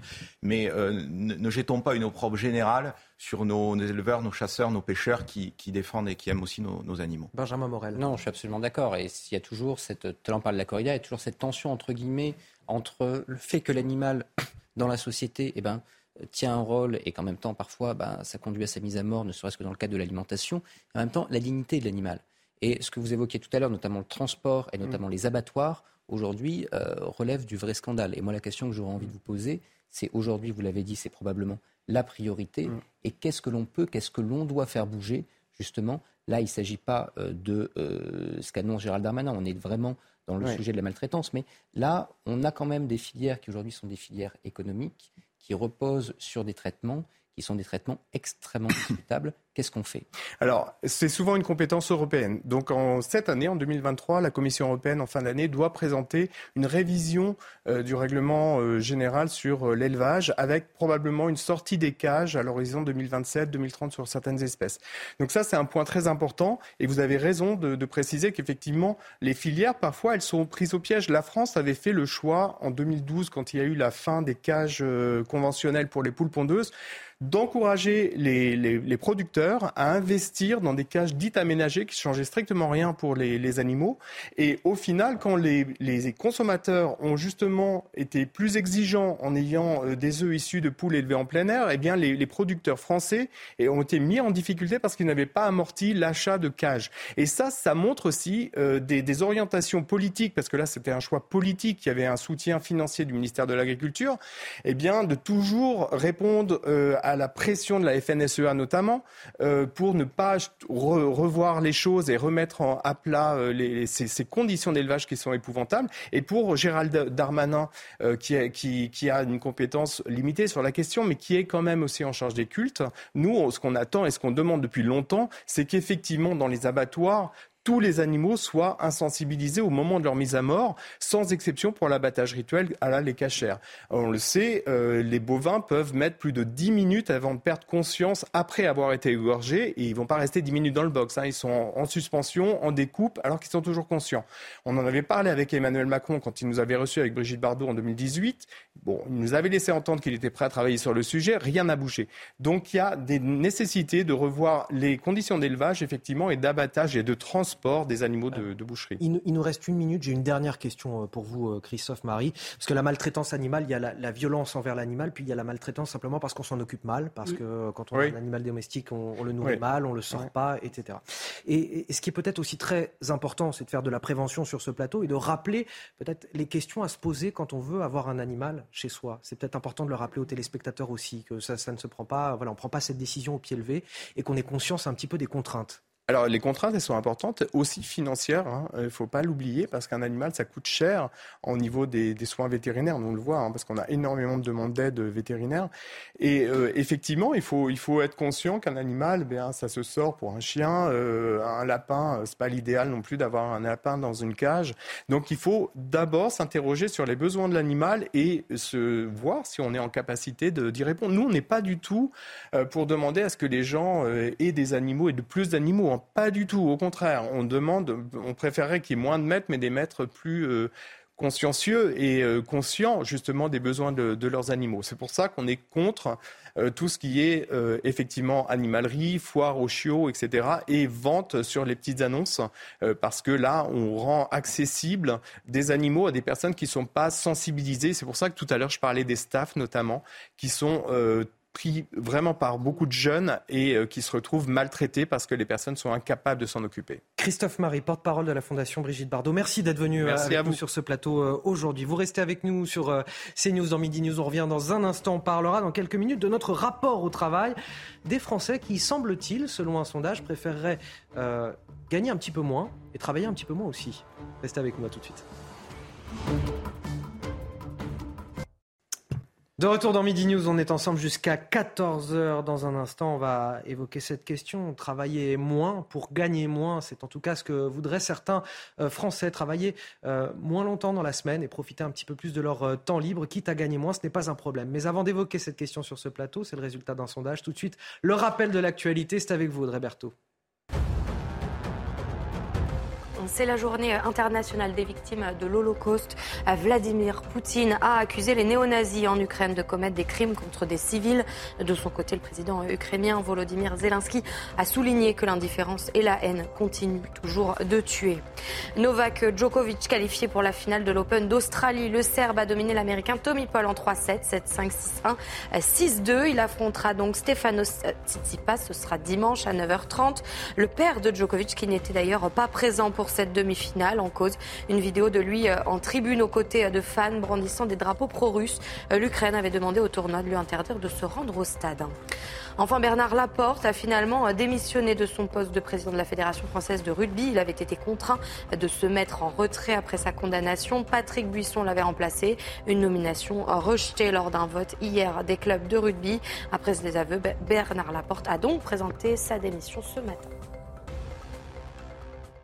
Et donc avec mes invités, Naïma M. Fadel, Benjamin Morel, Raphaël Steinville et Benoît Mournet, nous allons à présent parler du travail, de notre rapport au travail. Ce chiffre qui met en évidence la, volonté des Français d'avoir plus de temps libre et de consacrer moins de temps au travail. Selon une étude du groupe Manpower, plus d'un salarié français sur trois serait prêt à voir diminuer son salaire d'environ 5% en échange d'une semaine de travail de 4 jours. La question que je voulais vous poser sur ce plateau, c'est est-ce que la succession de crises qu'on a traversées, c'est-à-dire la crise sanitaire, crise économique, crise sociale, marque aujourd'hui la défaite quelque part de la valeur travail? C'est la question que je voulais vous poser, mais tout d'abord, je voudrais vous faire écouter aussi ce que nous disent les Français dans la rue quand on les interroge. Êtes-vous prêt à ne travailler que 4 jours en échange d'une baisse de salaire? Écoutez leurs réponses et on en discute juste après. Personnellement, je préfère travailler 4 jours et être moins bien payé parce que je trouve que le confort de vie c'est important. Et que travailler 5 jours, euh, on n'a pas assez de temps euh, perso. Pour les salariés, je peux comprendre l'envie de passer à 4 jours plutôt que 5 euh, pour avoir plus de temps personnel, pour avec ses proches, sa famille, etc. et avoir un vrai week-end de 3 jours. On a le temps de décompresser, profiter et se remettre au cran du travail après. Ça va dépendre après de mon salaire parce qu'effectivement, si je suis au SMIC et on me donne encore moins, Là, c'est pas possible. Je préfère clairement travailler 4 jours et être moins bien payé. Parce que ça me permettrait d'avoir du temps pour faire d'autres choses et de m'occuper de mes enfants, de ma famille, euh, de m'occuper de moi-même. C'est quelque chose qui revient assez souvent de toute façon ces dernières semaines, ces derniers mois. On a régulièrement des sondages sur euh, le rapport des Français au travail et on se rend compte que voilà, finalement, les Français ne sont plus prêts à, à travailler à tout prix, sous n'importe quelle condition, et ça rejoint un petit peu tout ça.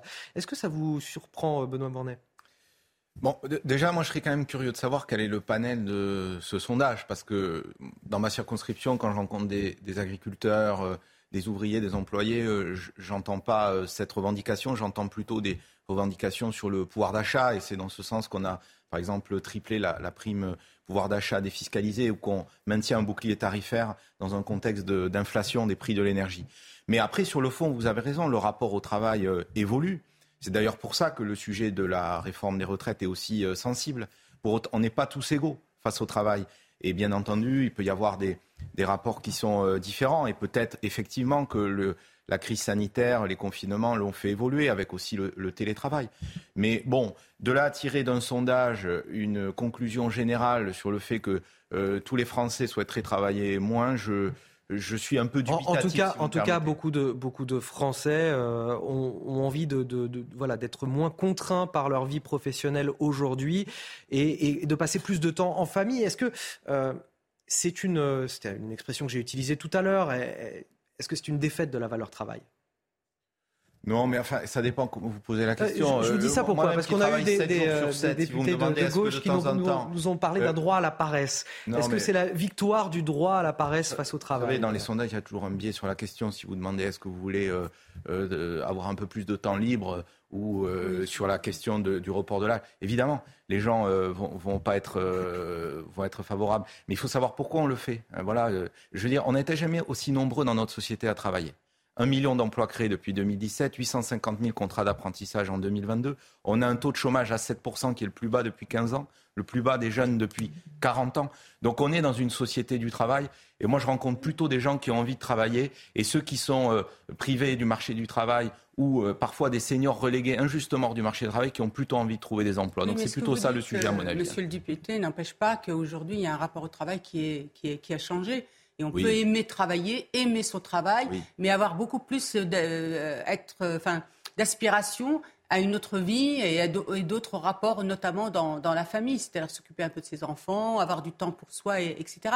D'ailleurs, c'est intéressant parce que ça fait écho au sondage qu'il y a eu sur les retraites, où certains, 68% des Français disaient on est prêt à cotiser plus ah, pour travailler moins longtemps et garder l'âge de départ à la retraite à, 62 ans. Donc, vous voyez, ça fait écho, euh, ce, sondage. C'est une aspiration, mais la, réalité, euh, c'est que les, Français mettent quand même toujours en, en premier dans leur euh, dans leur, dans leur crainte, dans leur sujet de préoccupation, euh, et vous le disiez, euh, la question du pouvoir d'achat. Euh, donc c'est là où c'est quand même totalement paradoxal.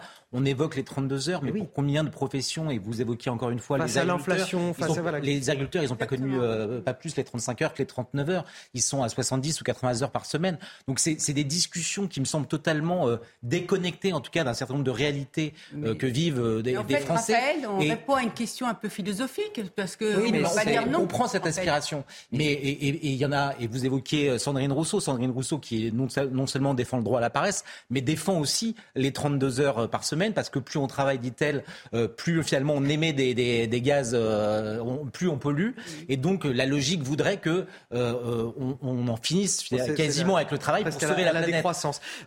Est-ce que est-ce que Benjamin Morel, vous réagir? Oui, non, non, mais c'est une vraie question d'évolution sociologique en réalité. C'est-à-dire que tout à l'heure vous parliez de valeur travail.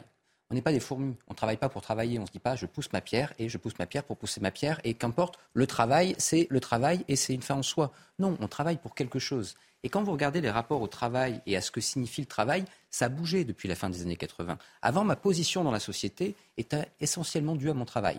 Grosso modo, qu'est-ce que je suis? Eh bien, je suis, euh, ben, en l'occurrence, maître de conf à l'université, vous êtes euh, journaliste, etc. Aujourd'hui, c'est beaucoup moins le cas je me positionne par rapport à autre chose, par rapport à une communauté, par rapport à des aspirations, etc. Donc on voit que le travail, dans la façon dont les individus construisent leur identité, est en voie de régression. De l'autre côté, eh bien, le travail, c'est pourquoi la valeur travail? Ben, Que ce soit dans le libéralisme ou dans le marxisme, il y a cette idée que le travail est un outil d'émancipation. Je m'émancipe dès le moment où le travail n'est pas une aliénation, je m'émancipe par le travail. Le problème, c'est qu'aujourd'hui, pour la majorité de nos concitoyens, je ne m'émancipe plus pour le travail je m'émancipe par les loisirs, par des passions, etc. Le travail est ce qui me permet d'avoir de l'argent, me permettant de m'émanciper par autre chose. Et donc, malgré tout, ce sondage, je le trouve parlant. Il y a une transformation profonde qui n'est pas que franco-française, hein, qui est aujourd'hui euh, occidentale, à ce rapport que nous avons au travail. Mais vous avez le sentiment que c'est un questionnement de bobo urbain, finalement ou euh Pas que. Pas que, parce qu'en réalité, quand vous allez, euh, y compris dans ma province Gilets jaunes, quand vous allez, tout le monde aujourd'hui a changé de rapport par rapport à ce qu'était son travail. Je pense que quand, tu, enfin, quand on est euh, travailleur pauvre, comme euh, justement les gilets jaunes ou, euh, ou dans la précarité, comme les caissières qui font, qui ont que des temps, du temps partiel, je pense que elles peuvent se dire ça, mais, leur quotidien, c'est pas ça. ce que je veux dire par là, c'est que leur quotidien, c'est pas ça.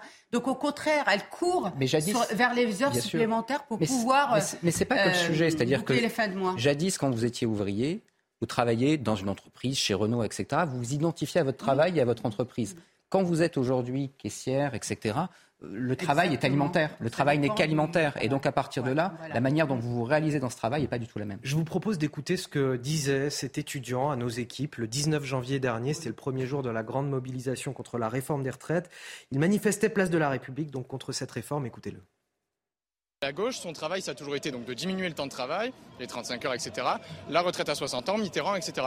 Donc si on est des vrais politiques de gauche, on veut limiter le temps de travail, on veut limiter le temps que l'on donne aux capitalistes que l'on donne à ce pouvoir-là. Donc nous, notre but là, on dit euh, pas la retraite à 64 ans, parce qu'il y a Macron qui s'avance, qui veut toujours faire gagner aux capitalistes du temps de travail, qui veut toujours faire gagner sur du temps sur l'économie et en faire perdre à nous sur notre temps euh, privé.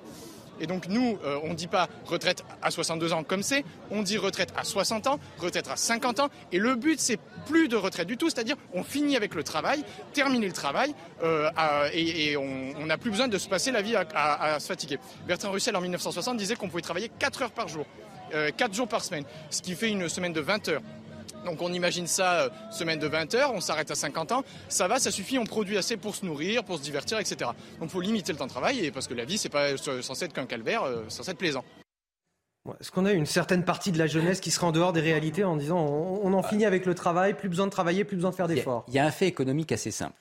Le produit la richesse d'une société, c'est le produit de ce qu'elle produit, justement. C'est ce qu'elle produit et qu'ensuite elle peut redistribuer. On peut s'écharper sur comment est-ce qu'on redistribue, pas beaucoup, beaucoup, etc. Mais malgré tout, il faut qu'il y ait une production de base. Plus vous faites baisser le travail, alors on peut l'imaginer autrement, il peut y avoir une mécanisation, etc. Mais plus vous faites baisser le travail, plus vous avez une production qui est basse, et plus vous avez une production qui est basse, moins vous avez à redistribuer. Mais c'est quand même révélateur de, de, du changement d'état d'esprit d'une partie de la jeunesse, en tout cas. La valeur travail est une valeur de gauche, historiquement. Et, nous défendons, euh, nous autres, la valeur travail, parce que le travail, c'est au fondement de notre modèle social en France, de notre solidarité au sein d'une génération et entre les générations. Et quand on veut préserver l'équilibre d'un système de retraite, en vérité, on veut en préserver la solidarité entre les générations. Ça, c'est le travail qui le, qui le finance, c'est le travail qui le permet.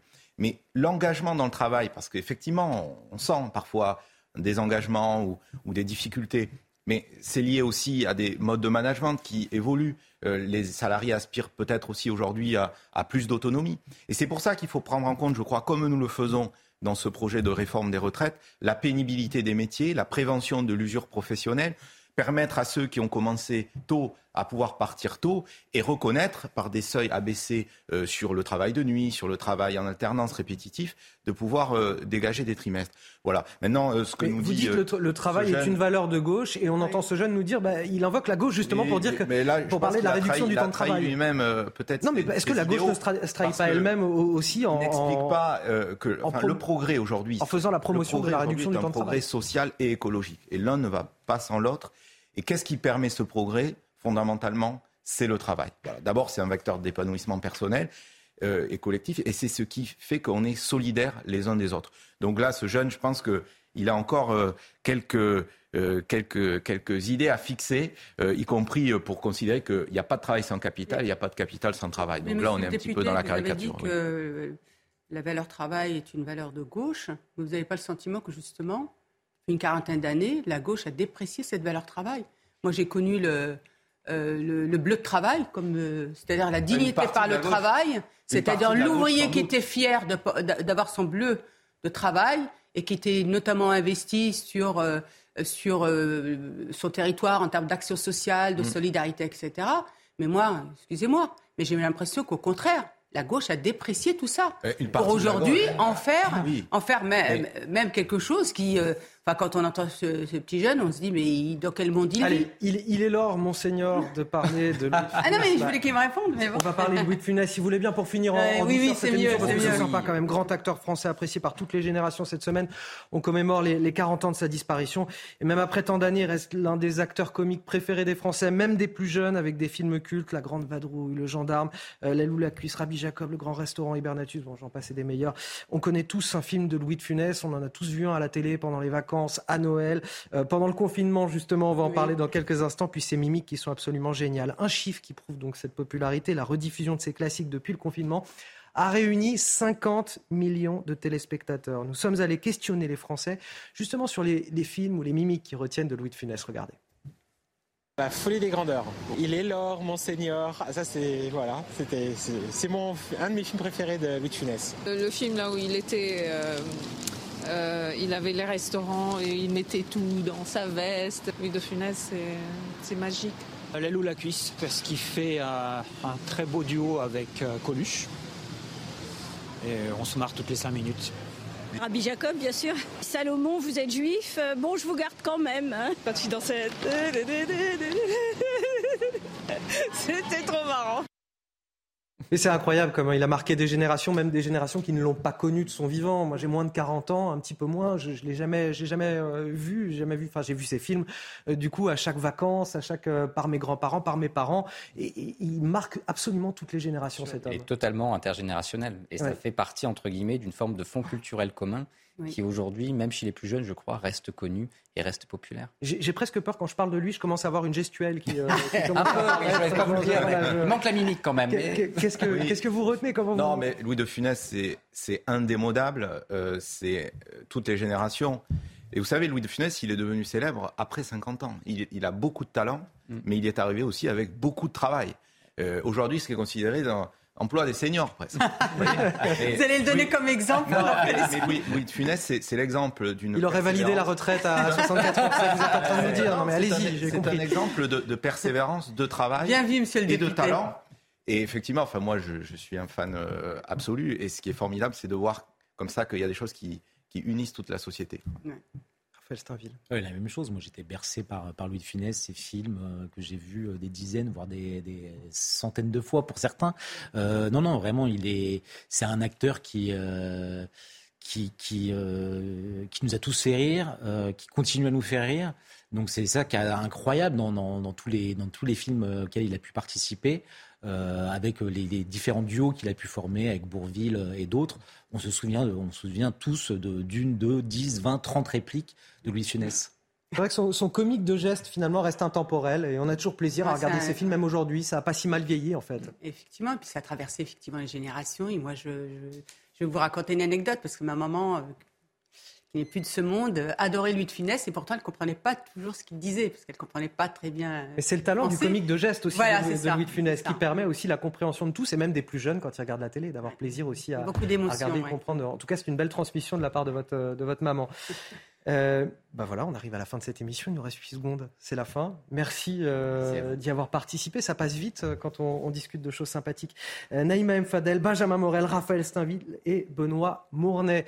Vous restez avec nous euh, dans un instant à, à 14h avec Clélie Mathias, la parole aux Français. L'info continue sur CNews.